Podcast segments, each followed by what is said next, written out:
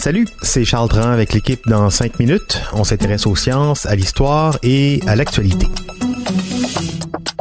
Aujourd'hui, on parle de biologie marine, les sargasses, une algue brune qui a envahi les côtes de l'Atlantique et des Caraïbes, particulièrement depuis une dizaine d'années. Le phénomène va en s'accroissant à un point tel qu'on parle des sargasses comme la plus grande marée d'algues envahissantes au monde. Mais d'où viennent-elles? Pourquoi sont-elles aussi abondantes, ces algues? Voici Véronique Morin. Christophe Colomb aurait été le premier à apercevoir les algues brunes dans l'Atlantique, au sud de la Floride, près des Bermudes, en 1492, nommant ainsi cette région mer des Sargasses, venant de Sarkozy en espagnol ou Varec en français. Mais jusqu'à récemment, elle ne causait pas de soucis. Sauf qu'à partir de 2011, l'année de la première grande marée de ces algues brunes sur les berges des îles des Caraïbes, de l'arc antillais, le phénomène est devenu sérieusement inquiétant. Les experts les suivent par satellite pour enregistrer leurs mouvements, les dénombrer, connaître leur provenance. Entre décembre 2022 et janvier 2023, l'Université de la Floride du Sud et la NASA, qui s'occupent de monitorer les sargasses dans l'océan Atlantique, estimaient que leur quantité avait doublé, établissant un record à 8,7 millions de tonnes de ces algues. Le précédent record remonte à 2018 avec 6 millions et demi de tonnes de sargasses. Du haut des airs, elles peuvent paraître attrayantes, reflétant les couleurs dorées du soleil contrastant avec le bleu de la mer. Mais lorsqu'elles se déplacent en masse, au gré des courants et des vents, elles peuvent causer des maux de tête à la navigation et bloquer la lumière vers les fonds marins dans les eaux peu profondes, affectant la vie marine.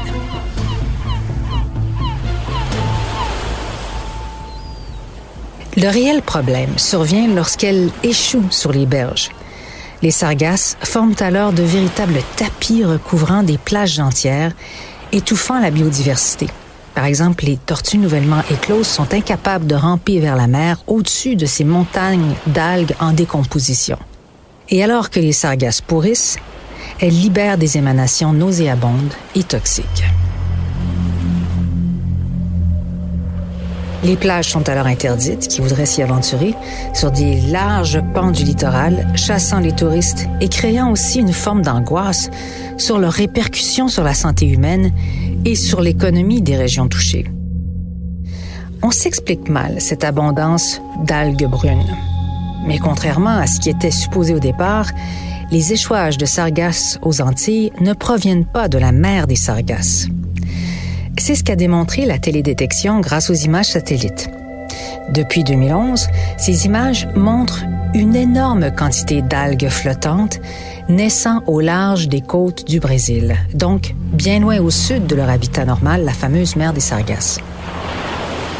En juillet 2022, l'extension de cette population atteignait le littoral africain à l'est et les Petites Antilles et les Caraïbes à l'ouest. L'explosion de sargasses serait alimentée par l'activité humaine, les déversements des déjections humaines, les eaux usées, les cultures intensives de soya au Congo, en Amazonie et dans le Mississippi, qui déversent de l'azote et du phosphore dans l'océan. Et elle est de loin la plus grande prolifération d'algues de la planète, comme le rapporte The Guardian en mars 2023. La grande ceinture de sargasses de l'Atlantique, comme on l'appelle, visible de l'espace, est décrite comme un monstre marin qui s'étend à travers l'océan avec son nez dans le golfe du Mexique et sa queue dans l'embouchure du Congo. Selon les experts, il va falloir apprendre à vivre avec. Des programmes de collecte de sargasses sont mis en place avec les moyens existants qui ne suffisent pas.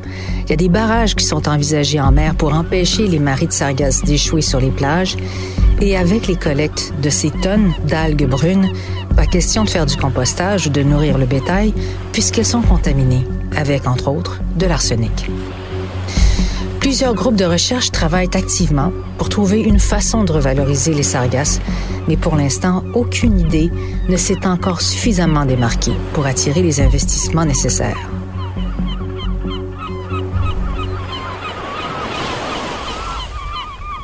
Il faudra trouver une solution à ce problème. Peut-être que lorsque les sargasses fermeront les plages de Cancun, de Miami, d'autres destinations soleil des plus fortunées, on va dire, ben, peut-être que les investissements viendront pour trouver des solutions à ce phénomène affolant que nous, humains avons euh, encore une fois créé.